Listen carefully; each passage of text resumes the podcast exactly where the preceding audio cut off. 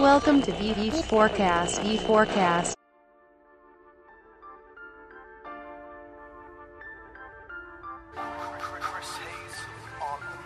Sejam bem-vindos a mais um V4 Cast. Aqui é Daniel Lippert, sócio fundador e CEO da V4 Company. E hoje estamos aqui mais uma vez eu e Michele. Bom dia, boa tarde, boa noite, Michele. Olá, pessoal. Meu nome é Michele Lopes, sou sócia executiva da V4 Company. E estamos com a presença ilustre do Luan Bess, do Brasil Paralelo, que nos recebeu aqui no escritório dele de São Paulo. Muito obrigado pela presença, Luan. Apresenta pra galera aí. Opa, obrigado pelo convite, Michele, Denner. Vamos lá, tô trabalhando aqui na Brasil Paralelo, a, trabalho já no time há dois anos e sete meses, diretor de marketing, vim trocar uma experiência aí com o pessoal sobre nossas estratégias aí da produtora, né? Maravilha. Lua, pra galera que ainda não conhece o Brasil Paralelo, vamos dar um overview do que é o Brasil Paralelo, um pouco dos números, número de views, de usuários. A Brasil Paralelo é uma produtora de documentários políticos, históricos, também aborda filosofia, economia. Nós já produzimos 23 documentários gratuitos desde a fundação da empresa e já alcançamos aí 17 milhões de visualizações no YouTube. Somente do conteúdo gratuito só dos documentários, né? Fora os vídeos, as lives e os outros formatos que a gente faz aí no dia a dia. Legal. Além disso, a gente também, o nosso último lançamento foi 1964, O Brasil entre Armas e Livros. Foi um documentário que acabou gerando bastante né? polêmica aí na internet, né? Teve manifestação de grandes veículos de comunicação, notícia e, enfim, foi um grande barulho. Legal. Em questão de 24 horas alcançou aí 1,5 milhões de views, hoje já tem mais de 6 milhões e Legal. foi uma grande produção aí da Vocês têm números gerais do, do mercado de documentários pra vocês terem um benchmarking, assim, tipo, porque bater 6 milhões de visualizações num documentário não é, não é pouca coisa, né? É, a gente acaba não analisando muito devido ao nosso formato, né? Sim. Porque, evidentemente, tem várias produtoras que trabalham com formato semelhante ao nosso, mas não modelo de distribuição. Uhum. Então é difícil acabar comparando daqui a pouco um documentário que tá na Netflix, que é uma plataforma fechada, tem um número de usuários nível global com o nosso modelo, né? Sim. Então a gente acaba não fazendo muito esse tipo de análise. É, mas é um lance muito interessante porque pouca gente consegue, de fato, ter esse alcance com qualquer tipo de conteúdo, quem dirá conteúdo político. A gente tá falando de um canal com mais de um milhão de inscritos, né? Só falando do YouTube, né? Exatamente. Só no YouTube é um milhão, somando todas as redes passa dos dois milhões de seguidores. Pra né? falar sobre política de direita no Brasil, né? Tem essa clareza? Sem dúvida, né? A gente até busca não se posicionar muito questão direita, esquerda, centro. Mas, é, mas é de direita. não, é, de fato, assim, o que, que a gente. A gente gosta de dizer que a gente é contra, né, ideias marxistas, socialistas, comunistas, que são modelos econômicos e de pensamentos que botaram. levaram civilizações inteiras à falência, à miséria e afins, né? Então a gente não coaduna com esse tipo de ideia e a gente sempre busca um estudo muito sério, sempre é muito aprofundado pra tratar dos temas que a gente trata. E por que que eu falo isso, né? Quando a gente lançou 64, inclusive foi um grande erro do jornal O Globo se posicionar antes de ver o conteúdo, né? Que com um simples trailer eles já lançaram uma matéria em que dizia: Filho de Bolsonaro compartilha trailer de documentário que defende a ditadura. E por que, que as pessoas às vezes criam essa imagem, né? Justamente por comparar Brasil Paralelo. Ah, Brasil Paralelo é de direita, então ela tem essa linha editorial. E isso acaba limitando a nossa comunicação. Então, não. E Quem viu 64 viu que a gente fez críticas sim ao governo militar Sim. críticas severas, por quê? Porque é verdade, entendeu? Então não interessa se. A gente não tá fazendo conteúdo pra agradar quem é de direita, pra agradar quem é de esquerda, não interessa o posicionamento. A gente tá fazendo conteúdo com base nos nossos estudos e os nossos estudos trazem informações, né? São sempre informações concretas e pra fugir do achismo. Legal. Então, é uma empresa pautada ao estudo, à pesquisa. Legal, o pessoal entendeu, é um canal, vamos dizer assim, produz conteúdo sobre documentário, mas vocês conseguiram encontrar um jeito de monetizar isso, que eu acho que é o grande lance, né? Sem nenhum financiamento do governo, nada do gênero. Eu sei que os números vocês não podem abrir de faturamento, vamos dizer assim, mas o que tu pode abrir no ponto de vista de consumidores, quantas pessoas já pagaram, já colaboraram. Aí, Quando a gente fala assim de coisa política, a gente poderia usar a palavra financiaram, né? Mas soa meio, meio estranho, uma conspiração. Financiar, ok, financia a Apple, quem financia a V4, quem financia o Google são consumidores. Então, quantos consumidores vocês conseguiram atingir também desse público todo que já consumiu esse conteúdo? Bom, como você listou, né, a questão de monetização de conteúdo, desde o primeiro lançamento a gente trabalha com esse formato de vender o conteúdo extra, né, o conteúdo exclusivo dos documentários. E a gente tem dois momentos na Brasil Paralelo. A gente tem o antes da assinatura e o depois da assinatura, Sim. né? Então, o modelo de assinatura a gente vem trabalhando há mais ou menos um ano e dois meses. Modelo Inclusive, principal esse hoje de monetização. Hoje é o modelo principal. Então, foram dois anos vendendo cursos avulsos e Uhum. nesse período a gente chegou a fazer 20 mil vendas Massa. de cursos Quanto tempo? em dois anos. Legal. Dois anos foram 20 mil assinaturas. 20 mil, não, pacotes isolados. pacotes. No período de pacotes, né? Uhum. Hoje, tirando essas vendas isoladas de assinatura, nós temos mais de 10 mil assinantes. Massa, recorrente. Recorrente é uma, um bom faturamento em questão tanto de aquisição de novos clientes quanto de receita recorrente que a gente já tem na empresa. E isso virou de pernas pro ar, né? O nosso modelo de negócio. Sim. Porque hoje a gente tá com uma estrutura muito mais completa, uma infra para produção muito mais cara, né? O pessoal que Sim, sim. atua nesse Vimos, meio. vimos as câmeras aqui. É, vocês viram, né? As crianças ali não são baratas. E muito isso graças aos assinantes da Brasil Paralelo. Massa. É. Falando um pouco mais do produto, né? Vocês trabalharam muito tempo com esse produto de ticket fechado, um pacote, e agora a assinatura tende a ser o produto-chave. Conta pra nós um pouco, marketing começa no produto, né? Então, Maravilha. como é que era o formato do produto? O que, que eu tava comprando, por quanto que eu tava comprando, por que período? Uhum. E como que foi a definição desse produto? Tem uma lógica? Porque... Porque história- eu acho que tem é muita gente engraçada. que conhece o Brasil Eu conheci o Brasil Paralelo como audiência e não tava ligado do. do- Eu sabia que tinha os produtos, mas é, não fica muito claro. a gente sempre libera o freemium,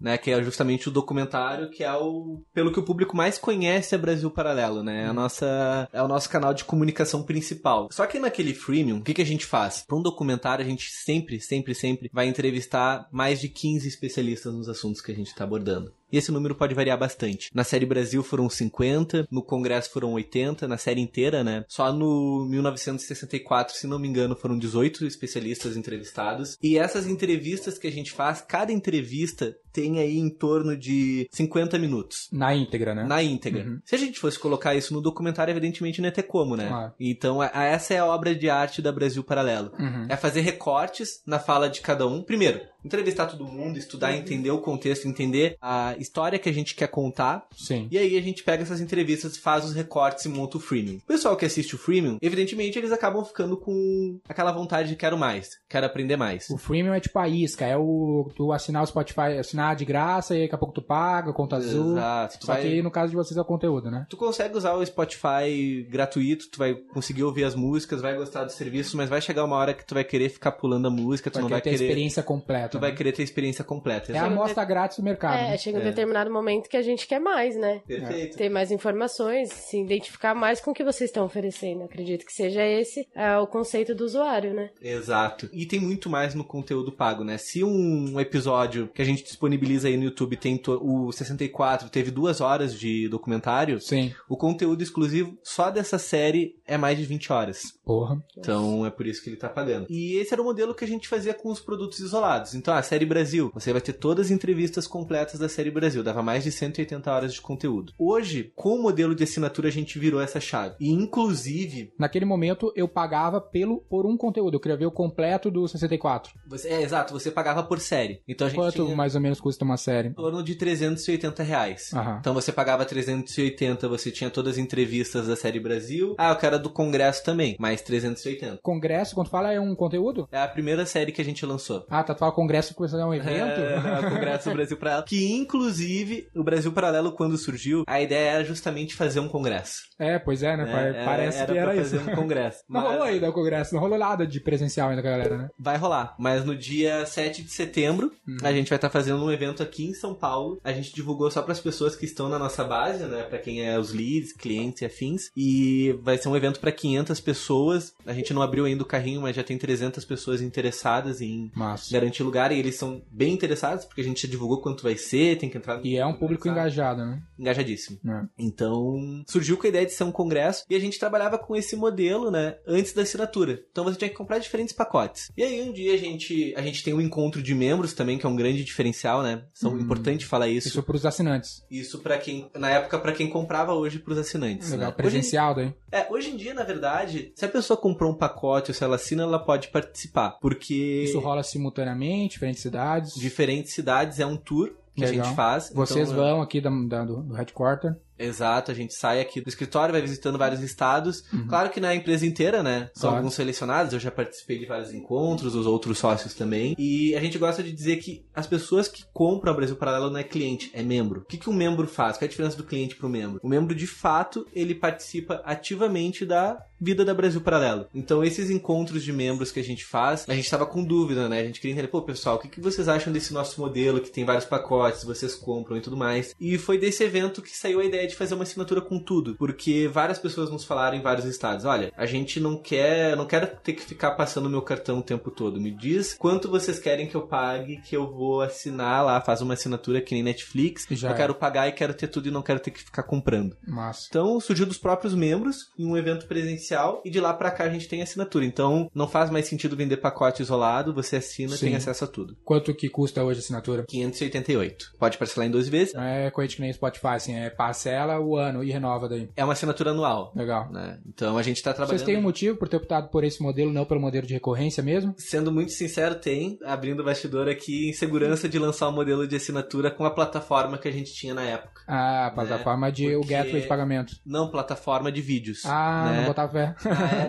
né? Sendo muito sincero, assim, foi Sim. isso. A gente. A plataforma foi desenvolvida por nós, Aham. né? Vocês têm essa mania de querer fazer tudo em house, A né? gente faz tudo em house, isso é importante, né? A gente tudo, tudo, tudo. Alguns parceiros, né? Agora a V4 A gente tá aqui, ó, lutando pra entrar aqui, né? A gente vai conseguir. Não, vai Pra dar. ano vai. Vai vai, dar, vai vingar dar. isso aqui, É. Ah, vai ser bom. Mas a gente faz tudo aqui, a plataforma também foi feita aqui. E na época tava muito em beta. Aham. Então a gente, cara, se a gente abrir uma assinatura mensal Vai ter o agora, churn violento, meu. o cara vai assinar um mês e vai querer pular. Aham. E aí a gente abriu só pra membros, foi anual, os caras compraram. Foi importante. Vocês chegaram a fazer um NPS, alguma medida de satisfação A desses gente- caras com o conteúdo? A gente sempre faz NPS. E aí, como é A que gente foi? Foi ruim, como vocês imaginavam que seria, ou não? Foi surpreendente positivo? Não, isso é engraçado, porque mostra muito engajamento do público, né? NPS 9, que é Ó, excelente. Excelente, né? mais que a Apple, Mas, mas aí você vai ver os comentários, os caras falavam mal. da plataforma. É, É que eu acho que a galera gostava do conteúdo, a plataforma era meio ruim. Exato, os caras curtem o conteúdo, curtem a empresa e era sempre assim. Pessoal, eu amo o trabalho de vocês, mas a plataforma, mas a plataforma demora pra carregar o vídeo. Pessoal, eu amo o trabalho, mas eu não consigo fazer uma pesquisa. Então, tipo, cara,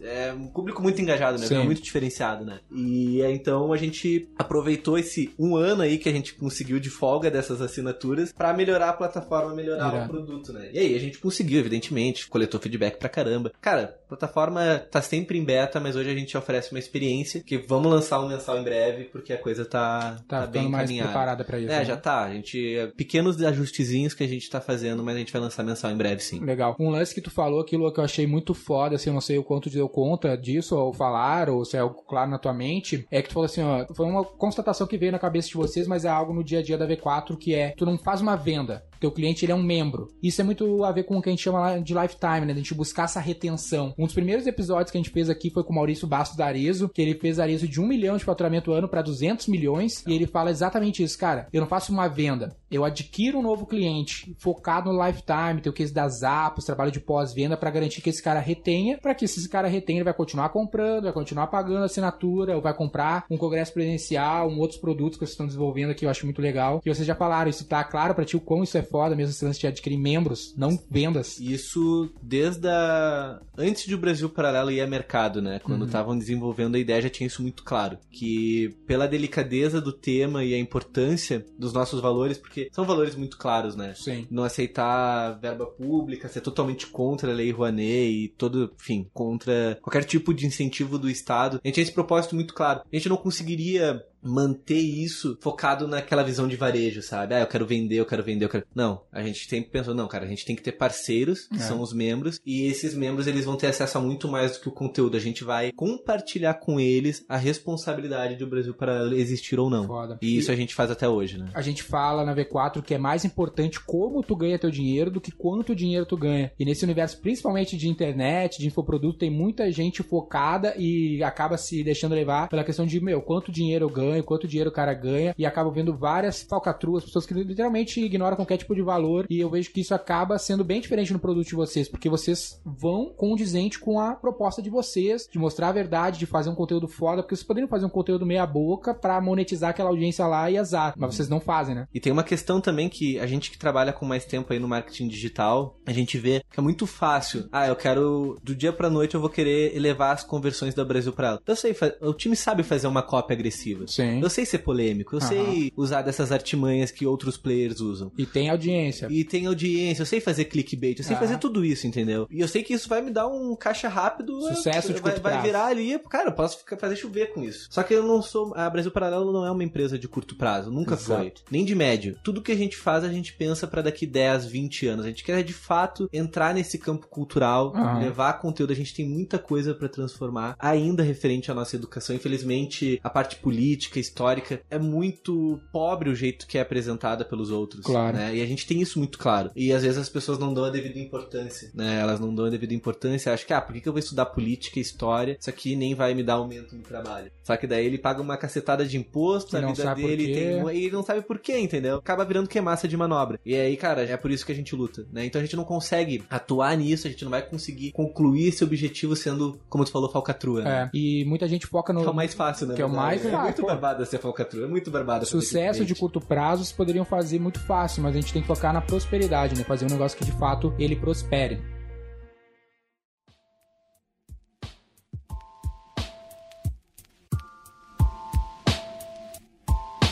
Ponto foda aqui é o conteúdo, o tema. Né, política é basicamente nesse universo de infoprodutos ou de educação como um todo. Eu não sei, o, eu- talvez seja por fora, quero ouvir isso de ti, do- de outras referências que vocês tenham. Vocês acharam um oceano azul, porque, pô, tá todo mundo falando de vários conteúdos e política, velho. Que ano que começou? 2016. Pô, tava pegando isso já, porque hoje período até tá um pouco mais forte, mas quem monetiza como vocês monetizaram, ninguém, eu não vejo ninguém fazendo, como isso meio que aconteceu, acho que naturalmente, vocês têm outras referências talvez fora do Brasil, que conseguem fazer o conteúdo de política e história ser um negócio rentável. Eu até vi na- no podcast do Mises, teu sócio, falando sobre vocês sempre chegaram ao Brasil para ela como um negócio, não como uma ONG, você poderia ter ido por esse caminho de fazer uma ONG, né, arte, coisas assim, mas não, meu, o negócio é, é uma empresa e tratar como uma empresa. Tem algum benchmark? Como é que tu vê isso? Porque tem muita gente fazendo mais do mesmo, né, cara? Exato. Cara, acho que o primeiro ponto pra gente conseguir fazer o que faz do nosso jeito, como você citou aí, ser uma empresa, Uhum. tá? Não tem nada mais eficiente do que uma empresa que tem imposto, conta, folha pra pagar. É.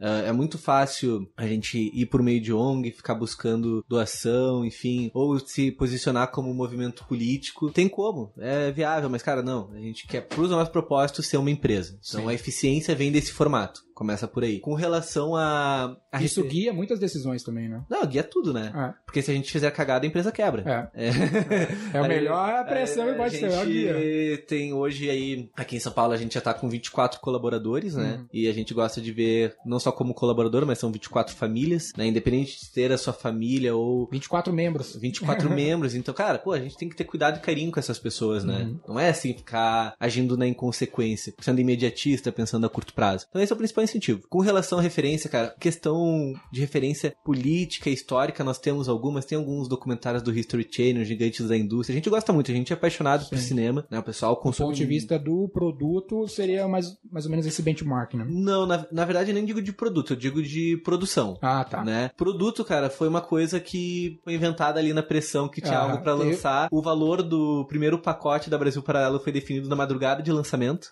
Jesus. porque até então eu não sabia como ia monetizar, o que ia vender. Foi assim, né, os bastidores. E ainda tem cabelo, a galera aqui. E vai ter cabelo. Cara, cada lançamento, sei lá, uns 10 anos de vida que a gente perde. É, é pior que fumar, cara. É, pior que fumar, cara, é verdade. Então foi isso. Referência tem. A gente tem uma referência de modelo, produto, assim, né? Pra deixar mais claro. Pauta bastante também, foi importante ali no início, que é a Masterclass. Uhum. Não sei se vocês conhecem. Sim, claro. Mas o Masterclass é uma referência estética de marketing, de anúncio, design, entrega de produto. Acho, ma- A gente acha maravilhoso, a gente consome o conteúdo deles. Deixa eu botar na descrição que Masterclass é uma, uma, uma escola americana que pega grandes celebridades e produz grandes conteúdos sobre as pautas deles, né? Exato. Então, produção é cinema, Uhum. produto, próximo do Masterclass, mas com muitas pitadas da Brasil Paralelo. Porque vocês monetizaram política, mas também monetizaram cinema também. Porque hoje, fazer filme no Brasil, não há um filme brasileiro que não tenha lá alguma coisa a ver com o governo, algum patrocínio de uma estatal, algo do gênero. E vocês lá é limpo, direto, de alta qualidade e lucrativo, né? É, nós somos uma das poucas produtoras brasileiras que conseguem andar com as próprias pernas. Massa. Das poucas, assim, é, dá pra contar nos dedos as, as que conseguem. E isso tudo que tu acabou de falar, a gente comunica muito pro público também. Aham. Então o público ele entende a importância de financiar uma causa que nem a Brasil Paralelo. Uhum. Vai muito também daquele gatilho da reciprocidade. Claro. Né? A gente entrega um conteúdo foda Eles querem retribuir de uma que maneira. exige muito trabalho e de fato, cara, não é fácil produzir o que a gente produz. A equipe vira madrugada aí pra entregar as coisas no prazo, do jeito que o público quer e a gente é muito Investe, né? investe, a gente é muito rigoroso, corre muito risco, né? Uhum. Empreender no Brasil é correr muito risco. E então a gente comunica tudo isso pro público. A gente Comprar é a muito... câmera no Brasil, que nem vocês compraram. Porra, é foda, que né? ser louco, né? É, então a gente comunica tudo isso. A gente Ah. é muito transparente com a base. Não só cliente, com a base inteira, né? Massa. E o pessoal retribuiu esse esforço que vocês fazem. E hoje, assim, tá um dado interessante que tem uma parcela de clientes considerável da Brasil Paralelo que assina e não entra na plataforma. E isso começou a deixar a gente preocupado. É quase uma doação. A gente come... é, começou a ficar preocupado. Porra, cara, pô, tô fazendo conteúdo aqui, o cara não entra e tal. Vamos ligar pra esses caras, vamos fazer uma pesquisa boca a boca. Cara, pega o telefone e liga pra 100 membros que, não... que compraram e nunca entraram. E aí? Os caras, cara, eu não entro, eu não vou entrar, eu não tenho tempo, mas eu vou continuar pagando. Que eu quero ser membro? Legal, mas o que, que te incentiva? Cara, o que me incentiva é que se eu não pagar, vocês vão fechar as portas e vocês prestam baita serviço pro país. Cara, e não foi um nem dois, tipo, a maioria das pessoas que compram e nunca entraram, elas têm esse mesmo posicionamento e querem continuar pagando pra ajudar a empresa. Que animal, Então, cara. é uma coisa muito de reciprocidade, né? Irado. Outra coisa que a gente gosta de compartilhar também com os nossos membros, e não só membros, né, com todo mundo, é o seguinte: cada pessoa que assina Brasil Paralelo, ela tá impactando mil novas pessoas. De onde é que sai essa conta?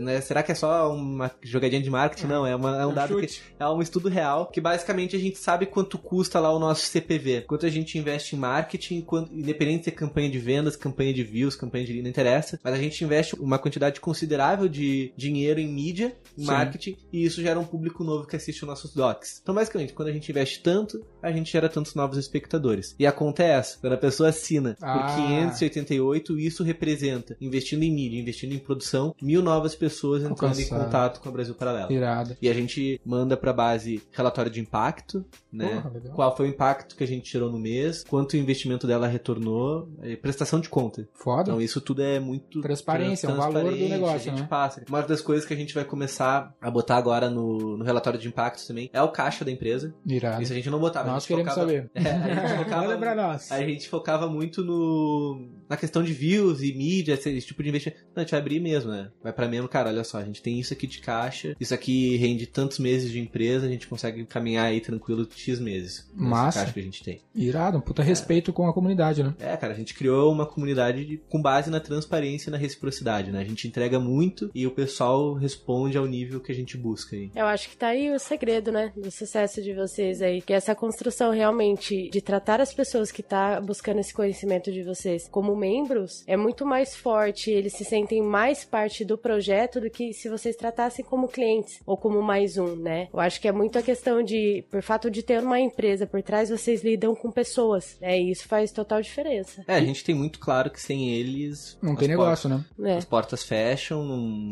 enfim, não é punchlinezinho de, de efeito, nada. É, cara, sem membro, se os caras não comprarem a ideia, não tem Brasil Paralelo. Falando de política, no livro Lucros e Perdas do Mises, que inspirou bastante o começo do Brasil Paralelo, pelo que eu pesquisei, ele fala que o melhor, o melhor sistema de governo ou de voto seria o lucro, porque o lucro toda moeda vale, né? Toda moeda a empresa respeita. Agora um voto às vezes não vale muito, né? Não tem muito o que fazer com um voto. E é esse tipo de respeito que a gente tem que ter com o consumidor. E é o que acaba sendo num capitalismo eficiente, né? A gente olha pra cada cliente como um sócio que tá ali pagando, um acionista, né? Que tá fazendo aquele negócio se manter vivo. Essa visão de tratar o negócio como uma empresa, eu acho que traz um lance assim, se tu tem um foco em algo, o meio acaba indo para aquele foco. Então, se eu quero ter uma empresa bem gerida de longo prazo, eu vou chegar naturalmente em respostas como governança corporativa, stock option, conselho de administração. Tu me comentou que vocês têm um board, né? Um conselho que colabora vocês. A gente também tem na V4, que é muito incomum para empresas do nosso porte, que é semelhante ao porte que a gente tem. Isso é natural para uma empresa de capital aberto, mas por que, que a gente faz isso? Porque a gente tá aqui para um jogo de longo prazo, pra uma empresa profissional. E tem um detalhe, né? Dinheiro não aceita desaforo. Então, se a gente não agir corretamente, enfim, ter essa visão, cara,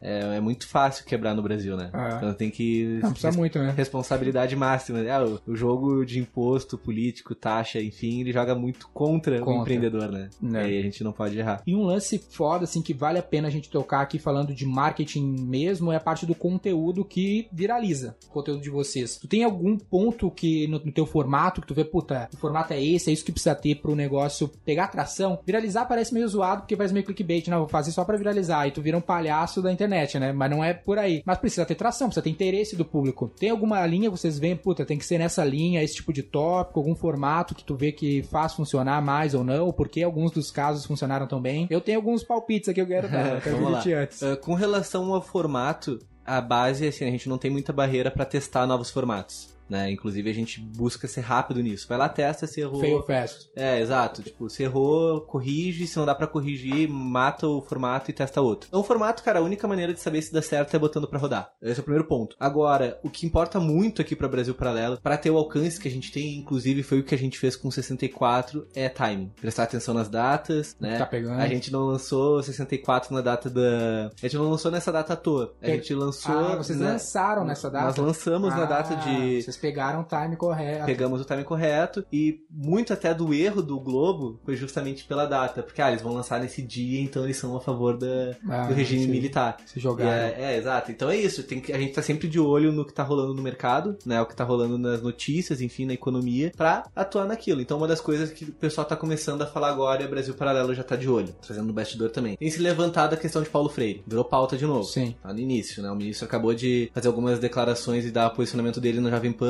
Uhum. Isso virou um vídeo, viralizou, andou por todos os grupos e a gente tá sabendo e a gente tá acompanhando. O Brasil Paralelo vai fazer algo sobre Paulo Freire? Segue lá na nossa rede que vocês vão descobrir. Legal. Mas, enfim, a gente tá Fica a sempre vendo dica. tudo isso. É meio que a vocês dica. tratam como um, um veículo de comunicação mesmo, um jornal. Um exemplo que tem dado muito certo na internet é o próprio Pânico. O Pânico tá sempre pegando pautas muito quentes. É, vocês é foram pro Pânico lá por causa Fomos. do 64, então eles estão sempre atentos, trazendo coisas que são muito trend, aí o pessoal tá querendo saber mais sobre aquilo e aí, pum, encaixa certinho, né? Ponto um é esse, né? Esse seria um Ponto um que é esse. certamente aproveitar é o time, as trends. Contexto, né? É, o contexto, é. E é o interesse também, o interesse da galera, senão o cara não vai dar bola pra ti, vai querer ver aquilo que tá na mídia, né? Exato. Agora, por exemplo, a gente tem a questão da reforma da Previdência, que é pauta, e nós temos a questão do Paulo Freire, que é pauta. Uhum. Se eu quiser lançar um documentário que não tenha relação com isso, que vai totalmente na contramão, sei lá, querer falar sobre arte nesse momento, vai funcionar, vai dar certo, porque o público vai se impactado com muito marketing, com muita campanha, com bons trailers que a gente faz. Sim, sim. Mas certamente a gente não vai fazer porque a gente sabe que o potencial. Porque de- o contexto te impulsiona, né? Se eu mudar o conteúdo, se eu mudar a pauta porque estão falando agora, vai ser muito maior, né? Legal. Dois pontos, assim, que. Dois pontos dentro de do mesmo ponto que eu diria que também completa muito bem essa, esse caminho que vocês tomam pro conteúdo pegar a atração que ele pega. É a emoção. Eu vejo que o conteúdo viraliza quando ele desperta alguma emoção. Principalmente quando essa emoção.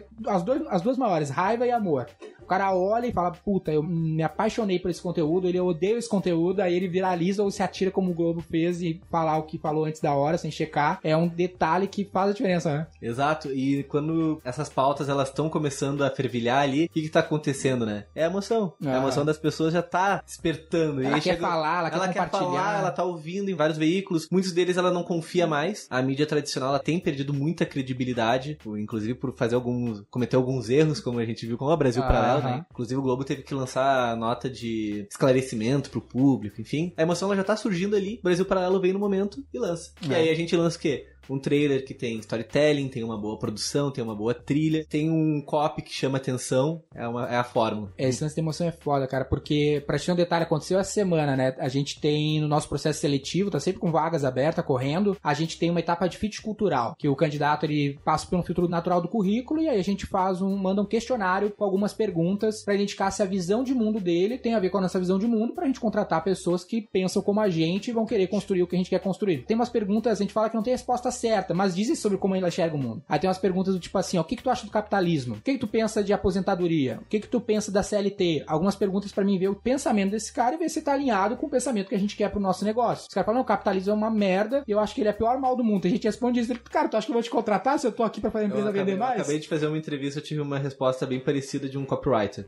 Tem perguntas, tem um fit cultural, assim, vocês testam isso? Muito, e não só a questão de fit cultural, como teste de escrita. Cara, Sim. todo mundo que trabalha na Brasil para ela. Teste é uma empresa- técnico. Teste técnico. A gente é uma empresa de conteúdo, a gente não pode Claro. errar nisso, né? Sim. Mas pra te pegar o gancho da emoção, aí algum candidato tirou um print do meu formulário e colocou num- numa página do Facebook que se chama Vagas Arrombadas. E aí, cara, em dois dias tinha uns 2 mil comentários, uns 5 mil compartilhamentos, uns 5 mil likes, mil compartilhamentos. Porque aí tu pega exatamente a emoção. Aí o cara vê, pô, o que, que essa empresa capitalista malvadona tá fazendo e começa a viralizar e começa a mandar direct pra nós. A gente nem responde, né? Cara, Sim, vai bloqueando o pessoal. Porra, Ah, foda-se, entendeu? Mas tu vê a emoção. A gente tem no nosso feed, agora não dá pra ver os likes, mas toda sexta a gente faz uma pauta sobre economia, né? A gente é marqueteiro, economia é parte do marqueteiro, todo marqueteiro tem que entender o mínimo de economia. Aí a gente faz algum post relacionado a alguma coisa política e econômica que tem algum impacto sobre o nosso mercado. Aí é batata, cara. Toda sexta-feira dá 5, 10 vezes mais interação com aquele conteúdo porque ele é polarizante, ele é emocionante pro cara que tá olhando. Tem um específico do Danilo Gentili lá quando ele foi preso, né? Foi preso, né? Foi condenado, né? E aí, cara, deu lá 600 mil likes e o post anterior tinha 100, 200 likes. Porque daí a pessoa olha, umas odeia, outras amam e a pessoa tem que interagir, ela não se segura por causa que desperta essa emoção nela. E vocês acertaram um conteúdo que dá exatamente esse efeito, né? É, a gente tá sempre de olho nisso, né? Qual é o timing, o que, que a gente vai. Porque também não é assim, né? Agora a gente descobriu essa pauta hoje, ela bombou, vamos produzir um documentário. Geralmente, Mas- qual que é o time, assim, que vocês fazem isso? Por exemplo, como eu falei, a questão de Paulo Freire, né? Tá começando o assunto vir à tona. O lance é Uhum. estar atento quando tá despertando. Tá começando. Tem um ministro que ele tem uma postura muito forte quanto ao, ao nosso patrono da educação. Aham. E tudo indica que o atual governo ele vai buscar alguma alternativa para tirar Paulo Freire como patrono da educação. Sim. Não sei se vai acontecer, mas indica. Então tem que ficar atento e começar. A gente já tá fazendo. Sim.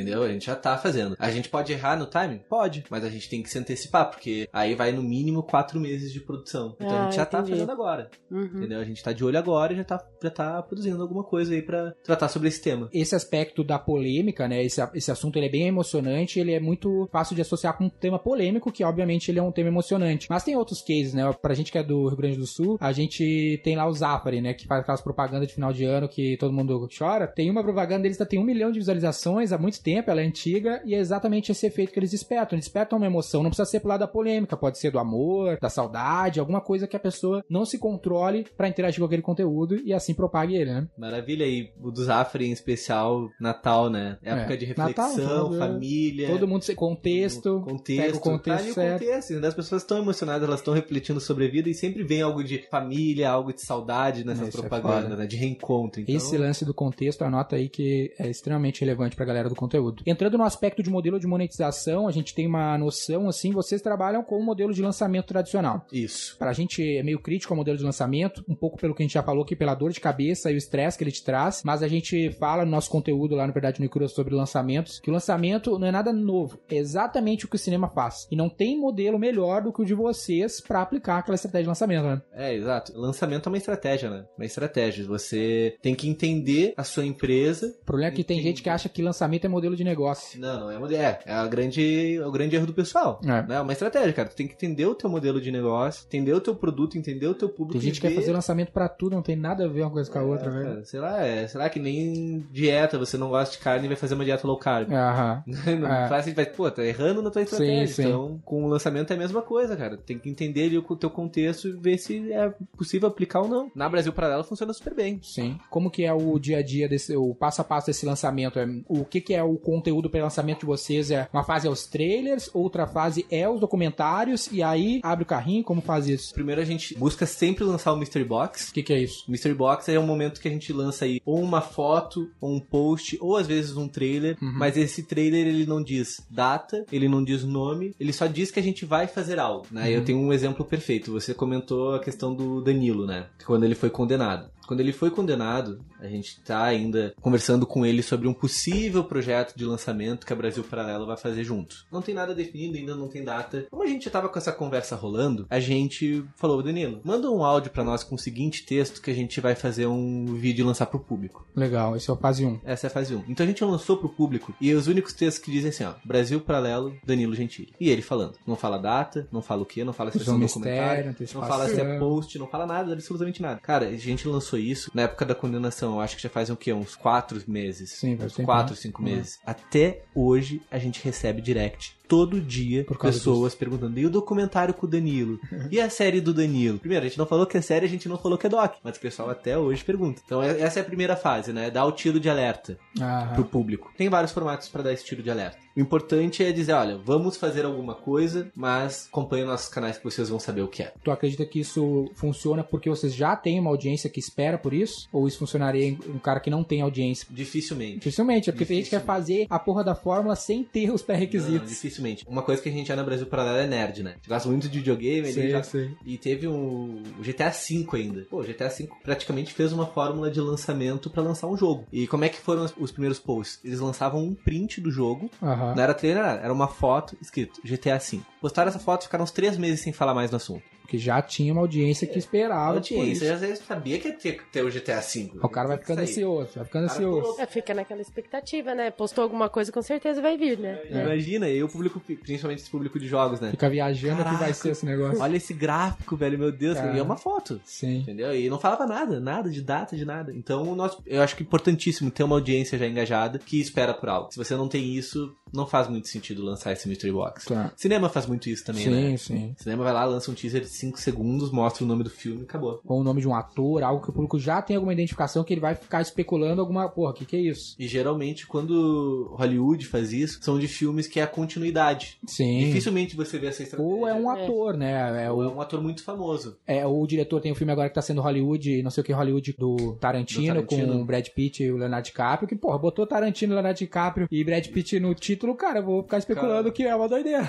E realmente demora um tempo depois pra eles voltarem a falar do assunto. Sim, É, sim. eles chegam a fazer isso e fica um ano sem falar. E depois, quando volta a falar do assunto, ainda demora um tempo pra falar se quando vai lançar. E você Sim. fica mais na expectativa ainda. primeiro teaser que eu vi do filme do, do Bohemian Rhapsody, lá do Queen, foi mais de um ano antes. Os caras falaram, ah, vai vir aí. E tu, porra, tu Vai tem uma audiência histórica esperando por algo do gênero, eu fiquei um ano falando disso. Então, cria muito esse efeito no público. Uhum. E a gente faz. Ah, Lua, mas aí vocês fazem e esperam um ano, seis meses, três meses? Depende. Tem vezes que a gente lança um Mystery Box e dois dias depois já tá com um trailer oficial rodando. Ao e mesmo tempo que pode rolar de tu lançar um Mystery Box e não lançar nada. Foi o caso do Danilo. Não saiu nada aí, né? não, tem nada A pronto. gente tá ainda Mas conversando melhor com tu ele. lançar do que tu não lançar lá, não criar esse hype, né? É, o dia que eu chegar e fizer um post lá, vai sair o documentário. Ah, finalmente, passa isso daqui dois anos, mas tem Sim. gente que vai lembrar.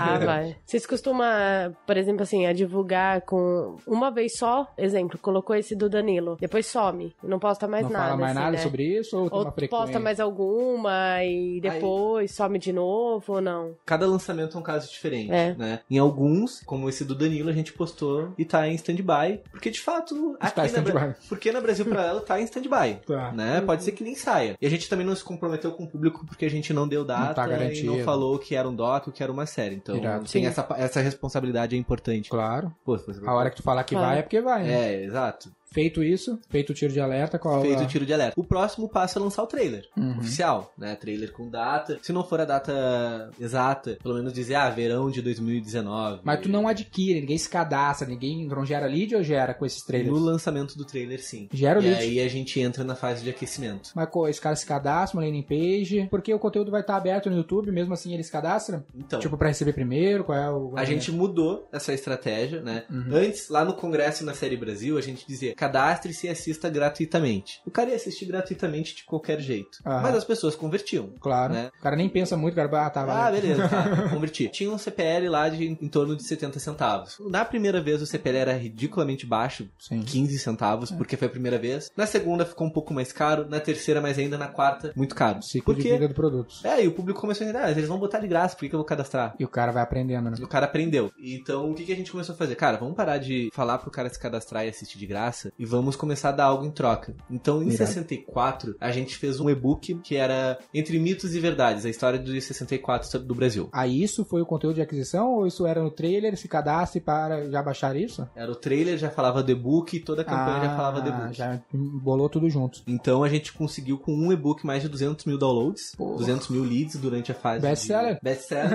É, 200 mil leads durante essa fase de aquecimento. E dali em diante, a gente até hoje... E o custo sempre- caiu com, com essa jogada? Ou 40 se mantém? centavos a média. Pô, foi bom, né? Foi bom, tipo, era 15 centavos, a gente nunca mais vai conseguir. E-book é foda, né, velho? A galera não foda. cansa disso, baixa sempre barato. Sempre baixa. Cara, tem uma coisa importante, né? A gente fez um e-book. E tem tudo a ver o e-book pra vocês, né? Tem gente que usa e-book que não tem nada a ver com o seu setor, né? Sim, é, o nosso funciona muito bem. E o e-book tinha relação com o que a gente ia lançar. O cara baixava, eu começava a aquecer ele lá na base de e-mails falando do filme. Match perfeito. E, então isso foi importante. Depois disso, passou essa fase de aquecimento, que também pode variar, um mês, dois, às vezes mais, às vezes menos, depende do produto. Abre carrinho, lança o filme e o carrinho já abre. Junto com o lançamento do filme? Sempre junto. Então, todo Quanto lan- tempo de abertura? A gente já fez a abertura de 7 dias, 15, 30, 30 E o meses. pitch, ele rola no conteúdo? No documentário? Todo conteúdo... no início, né? Se não me engano. Isso, todo o conteúdo a gente chama lá o VVS, né? Aham, Que é o vídeo de vendas no início. sim. Então, sempre lá a cara do, do Valerim, o cara que aparece em todos os filmes da BP. E aí é justamente o momento em que ele Convoca. explica a importância, convoca o público, fala muitas questões de que não tem lei Rouanet. Tem que educar, né? claro, Como é que cara sabe que eu tenho. Ah, por que que eu tenho que. ele não vai adivinhar, né? Porque ele foi educado. Aham. Então é a parte que a gente educa. São- geralmente são vídeos em torno de um minuto e meio, que é só de venda e entrega o conteúdo gratuito. O cara assistiu o conteúdo, seja no YouTube, seja no site, seja em qualquer coisa, aí entra a mídia. Aí é mídia. Pra aumentar o view no conteúdo. Uma marketing, pequena- pra monetizar, No início, a gente trabalha uns 20% pra view, pra view pro conteúdo. pra view, visualização ali, o pessoal entrar no conteúdo. Os outros 80% é remarketing e venda. Remarketing e venda. Teu orçamento inteiro, lá no tiro de alerta vai alguma coisa ou, ou só no orgânico? Pouco. Pouca coisinha. pouco. Se eu fosse te 5%, falar o, 3%. o budget geral, assim, né? Vamos lá, eu tenho... Vamos fatiar isso aí, 3%. É, vamos, vamos fatiar. Tenho lá 100% do meu budget. No tiro de alerta, eu botaria 3%. Que aí vem a aquisição, o e-book, eh, quanto vai? Nessa etapa vai 40. E se o CPL estiver bom, eu vou botar mais ainda. É importante isso também. Aqui na Brasil Paralelo, a gente nunca trabalha com budget pré-definido pra uma campanha. Se Não der tem- bom, uma,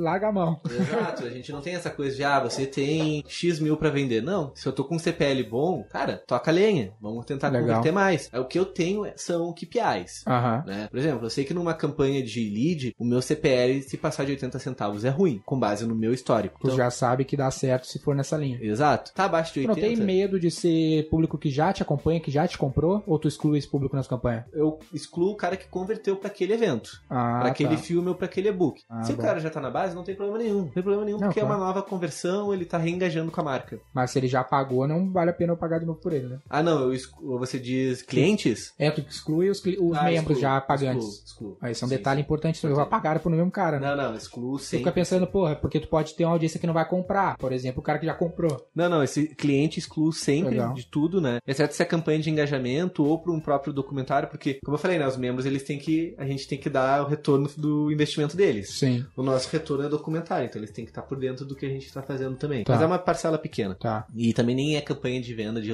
lançamentos nem nada. Aí é lançado o documentário. Aí é lançado o documentário, o restante é campanha de venda. Então. Não, tá, mas, mas vai um pouquinho pra, pra aumentar esse público adquirido, tu vai fazer remarketing pra eles consumir o conteúdo e É. de fato. Desses 57% dessa estratégia, né? 3% para tiro de alerta, 40% para aquecimento. Do restante, 50 e 20%, poucos. 20% é view, é topo, é geração de novo tráfego. Mas 80 novo ou tu faz remarketing dessa base que já baixou o conteúdo? Novo. Novo? Novo, cara, gente nova. Essa porque galera que tu só tenta ativar elas via e-mail marketing pra garantir que eles assistam conteúdo? E-mail marketing e comunicação em rede social. Aham, que Mas esses caras, isso é importante, né? Durante a fase de cadastro de leads, Aham. eles estão recebendo um outro fluxo de comunicação. Com que frequência? De uma, duas vezes por semana. Legal. E aí, esse fluxo é muito mostrando a importância de ele ver aquele material e dando informação toda semana. Cara, Legal. vai sair no dia tal. A história que você não conhece é do 64. Sempre com essa comunicação em paralelo. Por isso que eu não preciso investir pra esse cara cair de novo lá no filme, entendeu? Tu tem uma Ele já expectativa que esse cara vai vir. Eu eduquei ele. Ah, aí vai 20% pra aquele mesmo público que tu tava querendo adquirir que não converteu no primeiro conteúdo pra ele assistir o documentário. Exatamente. E o resto aí é remarketing pra monetizar. Pra venda. Aí pra todo mundo que assistiu, todo mundo que cadastrou, todo esse público. Aí é uma infinidade de público, né? Que todos que interagiram de alguma maneira. É, viu. Daqui a pouco o cara ele não viu o documentário, mas a gente tem o conteúdo base. Né? Trechos lá de 1 a 5 minutos que a gente bota em todas as redes. legal. Que inclusive é o budget lá dos 20% de aquisição. Aham. Também entra. 50%. O cara viu lá os 50%. Vai tomar remarketing também. Legal. Tomar campanha de venda. Massa. Porque é importante também, né? Internet, marketing digital, nunca, nunca é um comportamento linear. Na nossa cabeça é, e como empresa a gente tenta aplicar isso, mas isso não existe. Mises fala no Ação Humana que o ser humano é imprevisível. Esse comportamento de, ah, o cara ele vai tomar um tiro de alerta, vai Aí virar um vai lead, fazer. aí ele vai ver meus e-mails, ele vai abrir o episódio, Esse é vai o terminar problema de ver do, e do comprar. lançamento. Não tem como prever isso, cara. Não, Um dia sim, outro dia não. Mas o que a gente sabe é o seguinte: eu sei que se eu converter X mil leads, desses, um percentual vai converter, com base no, no meu histórico. Tu e... tem uma, é um, esse número, mais ou menos? Dá, de cabeça, assim. Uhum. tem- é, são análises que a gente faz pro lançamento. Tá. E agora que o foco tá em assinatura, continua nesse modelo ou a assinatura tá aberta a todo momento pra assinar? Tá fechada, a gente vai fazer uma reabertura agora, no final Legal. do mês. Mas depois que a gente fizer essa reabertura, vai ser perpétuo. Legal. Aí até. Aí parou a de gente- lançamento. Aí. Vai lançar o conteúdo, mas não vai lançar monetização. Monetização é a todo momento, né? O cara vai estar aberto, vai poder comprar a qualquer hora. Não, mas a gente vai lançar cursos à parte. Ah, os upsell, coisas. Exato. Vai ter sempre curso, a gente quer. Mas isso é foda porque tu tá complementando tua receita com alguma estratégia de receita recorrente, né? Que o cara pode comprar a todo momento. Porque o foda é depender do lançamento. Porque se Exato. tu escorrega, se dá uma merda e tu não monetiza aquela galera, fudeu. Tu vai ter que seis meses, às vezes, pra, pra lançar de novo. Mas essa questão dos outros produtos, a gente é o que a gente tá testando agora aqui na BP até, né? Aham. Pro nosso modelo, tudo é lançamento. Sim. Né? Sim, porque vocês são uma produtora de conteúdo, né? Então a gente vai. Ah, vamos criar um curso que daqui a pouco é um curso da assinatura que a gente tira e vende ele à parte por um valor menor. Uhum. Né? Por quê? Pra Um quem não quer assinar, às vezes quer só aquele. Não, e tem outra barreira, né? Não é todo tipo mundo- filme que vai pro Netflix depois. Exato. E não é todo mundo que tá disposto a pagar 600 reais por ano. Eu tenho uma base de 2 milhões de pessoas. Dessas, tem pessoas que querem pagar 100, tem pessoas que querem pagar 50, tem pessoas que querem pagar 10, 130, 2 mil, 10 mil. Podiam fazer meio que como o cinema faz, né? O cara pode pagar pra assistir o conteúdo em primeira mão e depois vai pra plataforma. Tipo, como vai pra locador, como vai pro Netflix. Tipo, eu sei que vai pro Netflix, É, mas eu é. posso pagar pra assistir agora. Essa é uma demanda muito forte, assim, dos, dos próprios membros, mas a gente não faz isso por um grande motivo: pirataria. Ah, Se um sim. canal pega o nosso filme e lança antes da gente, ele acaba com a minha estratégia. Ah, sim. Né? Então a gente, por isso, sempre lança pra todo mundo ao mesmo tempo. Pode crer. É, Porque tem que ter não essa tem cautela, né? É, e não tem player, né? Tipo, pô, a gente paga uma nota aqui pra usar o Wistia. Aham. Ah, o Wistia tem segurança, tem não sei o que. né? Cara, um membro conseguiu baixar todos os vídeos e falou: olha, eu consegui Ah, baixar grava tudo. a tela. Não, e tela tu não consegue gravar. Não consegue Tu mesmo? grava a tela, fica preto ali, mas é só que ele fez um outro método, baixou tudo.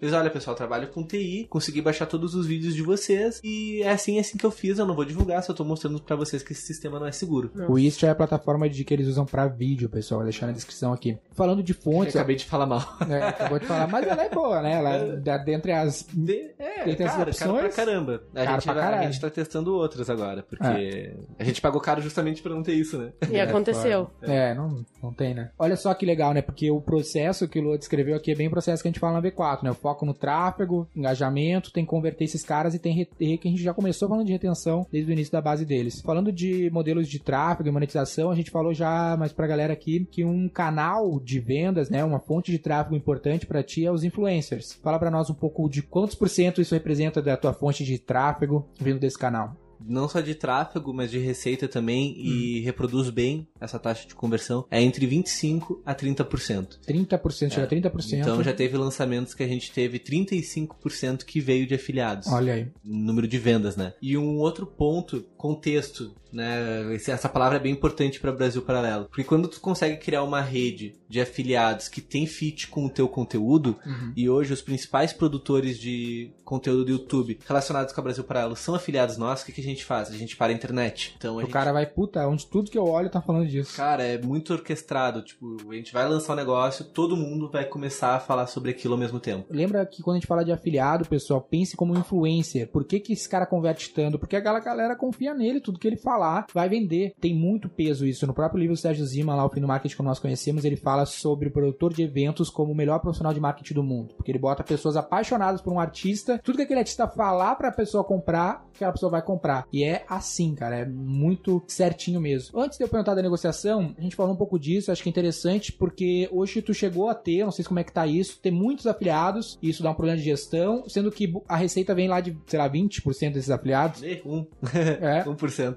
Sim, a gente já trabalhou com Você quantidade. deixava aberto, quem quisesse se afiliar, se afiliava. A gente deixava aberto na Hotmart. Eu acho que é legal também, às vezes o pessoal não entende como funciona essa monetização do Aham. afiliado, né? Sim, E apenas pra explicar pro público que eles ganham um percentual sobre as vendas que eles geram. exato. Que é o que muda totalmente do mercado de influenciador como a gente conhece. né? É. Tu paga lá 20, 30, 50 mil e tu não sabe se vai Se vender vai dar alguma vai dar. coisa. Isso é um detalhe importantíssimo. Tem gente que joga grana assim, Às cegas. Às cegas. cegas. É que a gente não faz nada disso. vocês não botam nada na frente na negociação. Nunca. nada. nunca, não importa o tamanho do cara. Não interessa, porque pode ter o tamanho que tu for, mas tu não me dá garantia nenhuma, entendeu? E se tu confia no teu taco, se tu entende o teu público, cara, já teve afiliado que nos cobrou. Agora eu vou abrir valores aqui.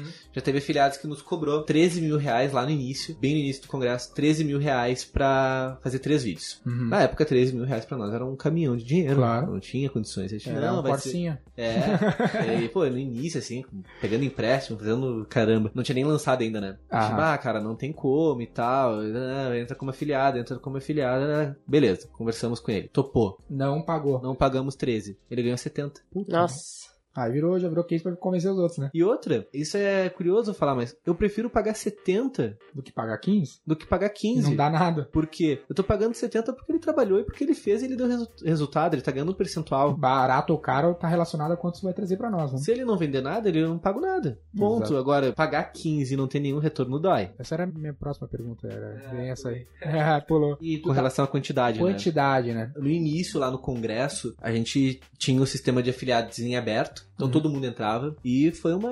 Não dá pra dizer que foi uma cagada, porque no início ali o que tava vindo de tráfego, cada real, cada post de outras pessoas era, era lucro pra gente. Só que depois, conforme a empresa foi ganhando forma e foi criando base, a gente começou a listar esses caras e tinha muitas irregularidades. Por exemplo, tinha cara que criava página no Facebook, Brasil Paralelo Online. Filiado. Afiliado é, faz, faz o que tem que ser Brasil feito. Paralelo Afiliado Online. profissional faz o que tem que ser feito É. pra vender. Brasil Paralelo BR, BR Paralelo. Enfim, tinha uma tonelada de páginas que era igual, era igual a nossa. E aí o público, obviamente, ele não vai saber Sim. se aquilo é da Brasil Paralelo ou não. Pra ele não interessa. E aí um cara desses vai lá, a gente é uma empresa de conteúdo. Eu não tenho como permitir que isso aconteça porque eu não tenho controle sobre o que ele vai postar. E ele posta algo errado, imagina. A crise que isso vai gerar pra minha marca. Então a gente, primeiro, cortou tudo isso. Cortou, não pode mais usar a marca Brasil Paralelo nem nome semelhante Aham. né? Primeira política. Aí a gente foi lá e tirou muitos afiliados. Depois disso, teve outro tipo de afiliado, e esses afiliados é o que a gente chama aqui de sanguessuga, né? Aham. Que ele tá fazendo aquilo que tu pode fazer e tá roubando teu, teu budget lá. Outro tipo, pagar duas vezes pra fazendo pagar duas vezes. Tô ganhando comissão, ele tô gerando um concorrente e eu vou Ah. pagar comissão pra ele. Depois tinha os afiliados que iam lá e botavam campanhas de Google lá com a palavra Brasil Paralelo. Vocês continuam com esse tipo de afiliado profissional, entre aspas, ou cortaram todos? a gente O cara tem, que investe, por a gente exemplo, em tem poucos e eles estão muito alinhados com o que pode e não pode. Tá. Então são Poucos, pouquíssimos. tipo mesmo. quantos?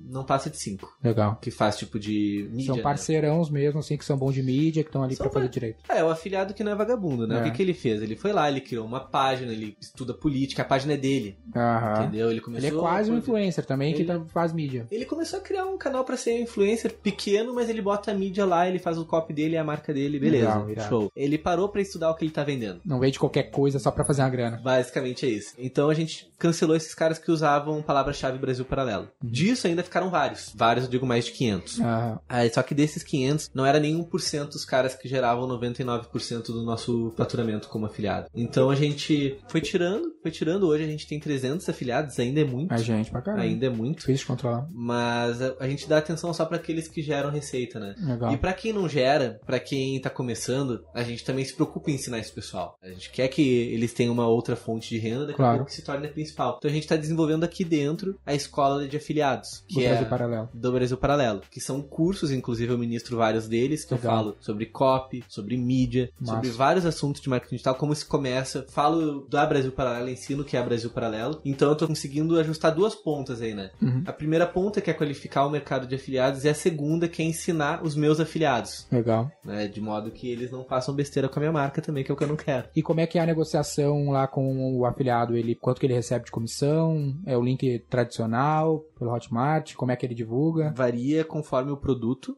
Ah. né? É Mas a negociação é sempre a mesma com todos os afiliados ou tem negociações diferentes? Poucos, poucos. A gente tem dois, três afiliados que tem uma comissão diferente, que são os principais, assim. Qual é o grade dessa comissão? Em torno de 5%. Pra todo mundo? Não, tu diz o, a comissão? média, é, a comissão. média é 20%. 20%. 20%. Esse é o teto? Ou tem gente que pode ir mais? Esses três afiliados que eu te falei são os que ganham um pouco mais, né? Vão pra 25%, às vezes 30%. Como eu falei, depende do produto. Legal. Mas eles têm esse up por dois motivos. Primeiro, audiência muito qualificada, grande, produzem um conteúdo legal, são bons. E segundo, estão com a gente desde o início, foram E parceiros. fora que isso e- traz um valor de marca também, né? Quando um cara lá que tem muita influência, o Arthur Duval, lá, que é um, um cara que faz pra vocês, tem 2 milhões e meio de, de inscritos, fala de vocês, vende direto, tem um ROI direto 4, vamos dizer ali, 3 vezes o, que ele, o que ele tá te custando de mídia, mas fora o que ele tá agregando pra tua marca, transferindo a autoridade que ele tem, né? Perfeito. Comparando isso com o ROI geral das tuas campanhas, tu tem aí um ROI 4 com afiliado, 3, 4, vamos dizer assim, pagando 25% de comissão. Isso é pro aproximado com o que tu tem com mídia ou é menos, é mais? A minha média com mídia é 4 também. 4 também. Também. Segue o mesmo padrão. E tem casos de afiliados. Até quanto tu aceita de mínimo de ROI, assim, pra te achar, puta, tá ruim? 3 tu vai, 2,5 tu vai, 2. Uh, chega em dois, eu já ligo alerta. É. É, dois ali eu tô. Opa, vamos ver essa campanha aqui. E o produto ainda permite um pouco dessa, porque tem uma margem alta, né? 2 ainda dá, mas Ainda menos dá. que isso já começa a ficar Não, menos que isso eu tô tomando prejuízo. Dois, dependendo do produto, eu já tô tomando. Sim, sim. Né? Então tem que ter muito cuidado com isso. É, então 50% seria o pior caso, 20, por- 25% acho que seria o cenário ideal, né? 20, 25% de custo por venda em cima do valor do produto é o ideal pra vocês. Isso. Em custo por venda. Seria legal vocês terem de benchmarking, quem tá nos ouvindo aí, que o pessoal acha que vai vender sem gastar a mídia. Cara, improvável de acontecer isso. Vocês já pensaram em cortar a mídia e ver o que, que vai dar? Merda.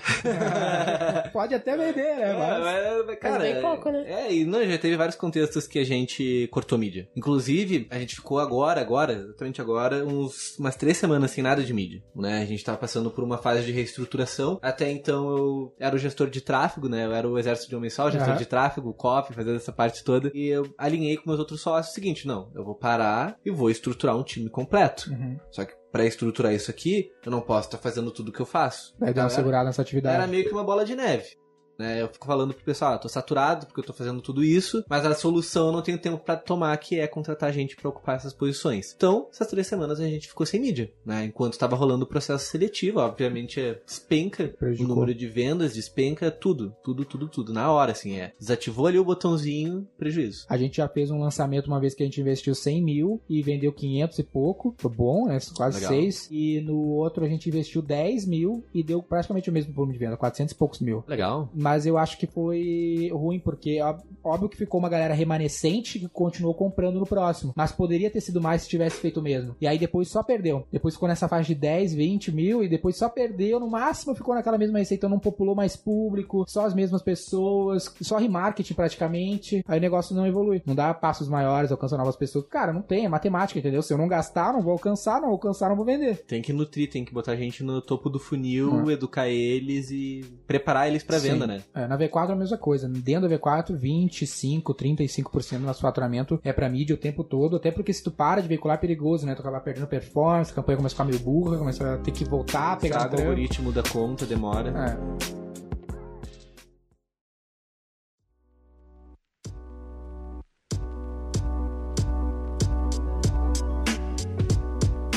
E pra gente caminhar pro final, vocês estão inventando uns produtinhos novos, né? Um busto ali, um produtinho físico. Não sei se tem pensando agora em rolar, rolar o evento de fato, talvez algum livro impresso. Como é que tá essa linha de criação de novos produtos? A gente, o evento vai rolar, certo? Já, a gente, inclusive, já populou lá os grupos de WhatsApp para pessoal comprar em primeira mão com Massa. desconto. Então, o evento é certo, dia 7 de Vocês setembro. usam muito Whats pra vender? Bastante. Que a gente segue bem é a questão de lançamento meteórico Legal. também, né? Aham. Então, popular grupo, dar uma oferta exclusiva para quem tá lá, preparar e funciona bem para nós. Então, a gente tem esse grupo. Não dá muito caos, muita treta no grupo ou não? A gente bloqueia para eles falarem, né? Ah, A tá. gente É a bloqueia. melhor coisa. É, a gente bloqueia, por exemplo. Ah, ele só fica como quase uma, uma lista de transmissão ali. É uma lista de, é uma lista de transmissão, né? Uhum. A gente bloqueia, a gente lança um conteúdo diário pra esse evento. Como é que tá sendo essa estratégia, né? Vamos lá. É gente- quase meio marketing pelo Whats. É quase meio marketing pelo WhatsApp. Então, esse evento, quando eu mandei o e-mail pra base, tava MVP puro, assim. Tipo, Aham. não tinha um palestrante confirmado ainda, Vamos ver mas... qual é, vamos ver a reação. E eu, tinha um- eu tenho um prazo super apertado pra vender, né? Aham. Pra lotar. Então, pô, cara, a gente não pode ficar parado, vamos mexer essa base. Beleza, já botei preço, onde ia ser o evento e o dia, que eram as informações que eu tinha. Lotei. Agora, conforme os caras estão confirmando, eu peço pra eles gravarem um vídeo e todo dia o vídeo do palestrante vai lá pros grupos. Ó, pessoal, Ah, o tá. palestrante tal tá confirmado. Esse, tu mandou o e-mail primeiro e aí a galera clicou nesse e-mail pra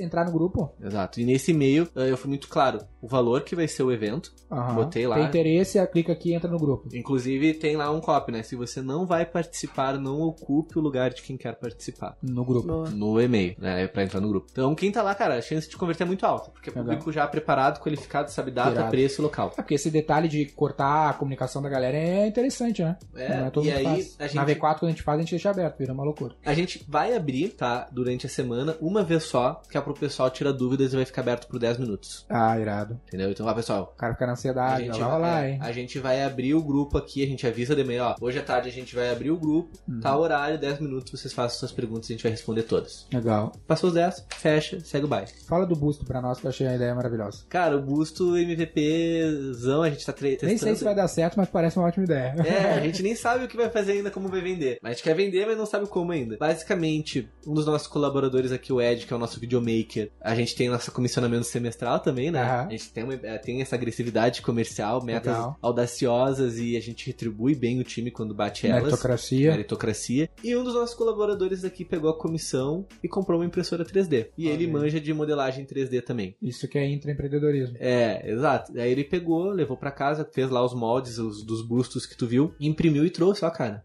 Tá aqui. Acho Ele que dá imprimiu um busto assim de um, o quê? uns 15 centímetros é, dos personagens que são abordados né, no, no- nas séries. na série Brasil, Dom Pedro e o Bonifácio. Imprimiu de plástico, parece bronze mesmo, assim, ficou bem legal. Bem top. Então ele fez isso com muito amor, assim, por conta, ninguém pediu nada. Ele, ah, cara, quero fazer isso aqui, beleza. Trouxe e agora a gente tá pensando, cara, como é que a gente É vai quase vender um isso? action figure. Então a gente tá pensando como é que a gente vai vender isso. Primeiro tem ajustes também, né? O desafio daqueles bustos é escalar, Sim, porque na é. impressora 3D é 24 horas cada impressão. Mas assim que a gente conseguir escalar, a gente certamente vai vender. A gente só tá fazendo o Mystery Box, Ah. né? Com o público lá botando ah, experimentos Brasil Paralelo, aguarde, não dá Irado. muito detalhe. Irado. O público tá enlouquecido direct todo dia perguntando como comprar. E quando a gente lançar, ele vai ganhar uma comissão desse produto Irado. também, porque, Reconhecer o cara, né? claro. E é muito legal porque são produtos todos relacionados ao core do negócio, né? Vocês não estão viajando, lançando uma parada totalmente aleatória, tudo a ver com o core. Pensa num mind map, assim, que tem aquele ponto ali do core do que é os valores do negócio e esses produtos relacionados a ele. É um jeito legal de tu inovar, porque é uma empresa de serviço, de educação, que agora tá indo pra área da indústria praticamente, criando um produto físico. Tem que ver as camisetas, os negocinhos, se não Já, faz, já né? tá fazendo. Os canecos, já, já, a gente já tá vendo. O pessoal pede muito, cara, muito, muito. Pô, muito. imagino, né? Um outro teste que a gente fez foi questão de livro, né? Livro físico. É, eu comentei. Então a gente fez uh, livros infantis, só que a gente acabou abandonando o projeto porque, pá, quando. Porque tu na produção, né? E logística. Cara, correio é uma coisa triste e além de ser uma coisa triste, a margem pra trabalhar com livro é muito baixa. Ah, sim. Né? Então, por exemplo, não tinha nem Pra você que tá orçamento. acostumado com infoproduto, né? né? E não tem nem margem pra ter marketing, né? Se eu vou fazer campanha de marketing, sei lá, o meu custo Isso por é venda foda, tem que né? ser um real. Isso é foda. Nunca é que eu vou fazer importante. venda a um Tem que ter real. essa consciência. Eu não tenho margem pra ter grana pra vender na internet, tu não vende. Eu vejo cara entrando do varejo, Luan. cara que quer vender batedeira online, com uma margem de 10%. Cara, como é que tu vai botar grana de mídia pra ganhar da Magazine Luiza? Ah, Quebra. é Não, um- Quebra não, muito não vai vender. É um, Desiste. é um sonho achar que, cara, casos de- isolados, assim, mas, pô, conseguir custo por venda abaixo de 10 reais em Facebook é muito Pô, tem difícil. ver cara. É tênis, muito tênis Nike difícil. de graça, talvez. Tênis Nike por um real, talvez tu consiga. Então é isso. por 10 reais o custo por venda ainda. não vai- Exato, vai tomar prejuízo. Então a gente já tem isso muito claro. Cara, CPA menor que CPA, custo de aquisição menor que 10 reais, se eu não tenho margem pra pelo menos isso, É. ah, nem, nem É bom pensar nas porcentagens, porque às vezes a galera tá ouvindo e as realidades mudam, mas pensa nessa casa que a gente falou, 25, 30, 20, acho que na melhor hipótese 15% de custo por venda, tudo que vai gastar em mídia pra vender, é o que eu normalmente vejo, sempre joga na casa dos 20% se eu não sei nada, né? Porque às vezes tem também caras que vendem produtos muito caros, tu vende um produto de 10 mil, aí eu espero um custo por venda de 500 reais. Não, porra, pelo menos uns mil, dois, três mil reais pra vender um produto de 15, entendeu? E, e ainda é profitable, porque ele representa pouco do produto, né? Esses livros, pra ter uma ideia, era R$29,90 cada. Então, Uhum. bruto, né? R$29,90. Fiz a venda, já tenho que pagar a comissão lá do gateway de pagamento, imposto, tem a parte da gráfica. O que ficava pra Brasil Paralelo era em torno de 12 reais. Dos 12, disso eu tenho que tirar o marketing. Se eu for trabalhar com 20% de, de investimento em mídia pra vender aquele produto, é o quê? 1,40? Impossível. Uh, 1,40 Nossa. não, desculpa. 2,40 por venda? Nunca vou conseguir esse CPA, é então... inviável. né? A gente teve uma pergunta do Gustavo Neves aqui no Instagram perguntando pra ti qual a perspectiva no mercado de infoprodutos para o curto e longo prazo. O que, que tu diria? Cara, tem muita gente entrando nesse mercado,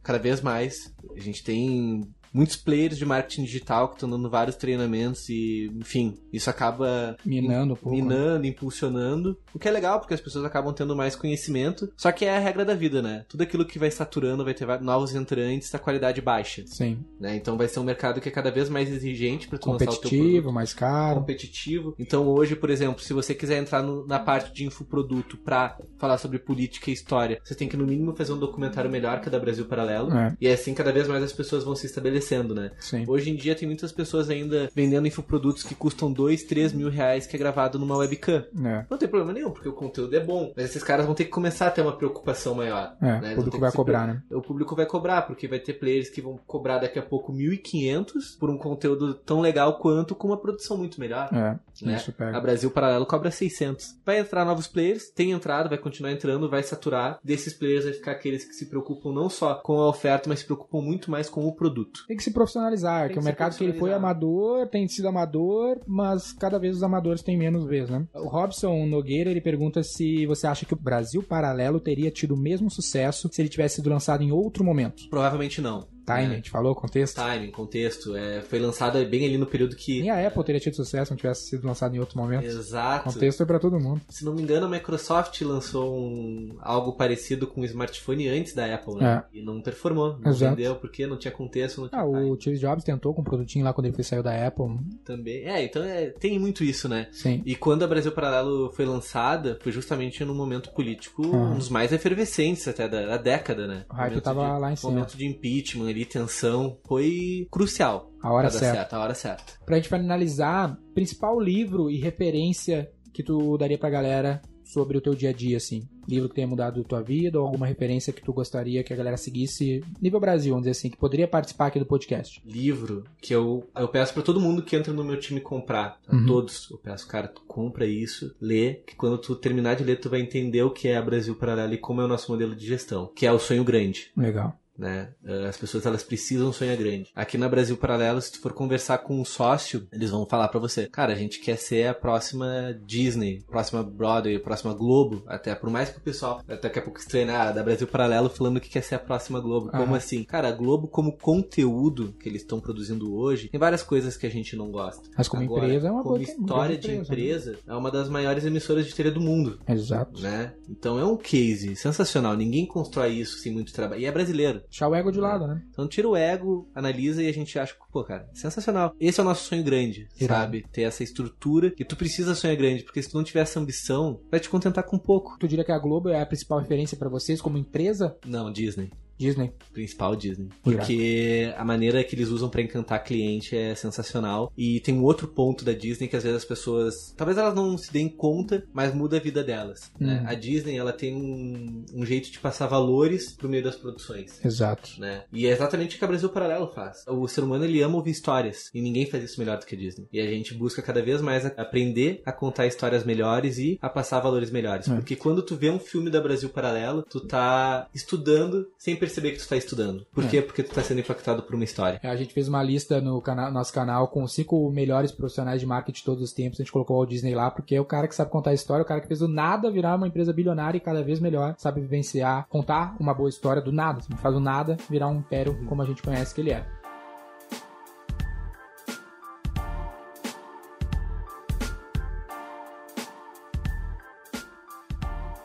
Luan, muito obrigado pela tua presença. Michele tá aqui com a gente também. Último recado pra galera. Pessoal, sigam a Brasil Paralelo, né? Quem não conhece, lá no YouTube são 23 documentários gratuitos, eles falam sobre política, história, filosofia, economia e talvez tu pense o seguinte, ah, não vou estudar isso porque isso é besteira. Sinto informar, mas se você tem essa visão, provavelmente você é uma massa de manobra É. que não tá jogando o jogo, mas sim sendo só uma peça dele. É. Então entenda o jogo, estuda sobre, porque certamente isso impacta o dia a dia teu e de toda a tua família. Eu assino embaixo. Michele, pra ti que não conhecia tanto o Brasil Paralelo, qual foi a tua impressão? Nossa, eu agradeço literalmente a oportunidade de estar aqui hoje, Luan, pela lição aí que você deu, assim, de todo o contexto da empresa. Eu achei muito interessante. Confesso que eu fiquei encantada com a história. Parabéns Legal, mesmo, que obrigado. vocês vêm construindo. Grande propósito por trás do negócio, um negócio extremamente profissional, pessoal, é isso que a gente tenta trazer aqui pro V4Cast. Então a dica do Luan aí, Disney, vamos tentar buscar alguém da Disney pra estar aqui no V4Cast e contribuir com isso. Olha, a gente consegue coisas grandes aqui, cara, vai rolar, a gente sonha grande, pode ter certeza. Pra você que ainda não nos acompanha em outras redes sociais, deixa de seguir V4 Company, em tudo que é lugar a gente tem algum conteúdo, bota no Google e segue lá, o meu perfil, Daniel Lippert no Instagram, e a gente se vê no próximo V4Cast. Sou Daniel Lippert, sócio fundador da V4 Company, o nosso negócio é vender o seu.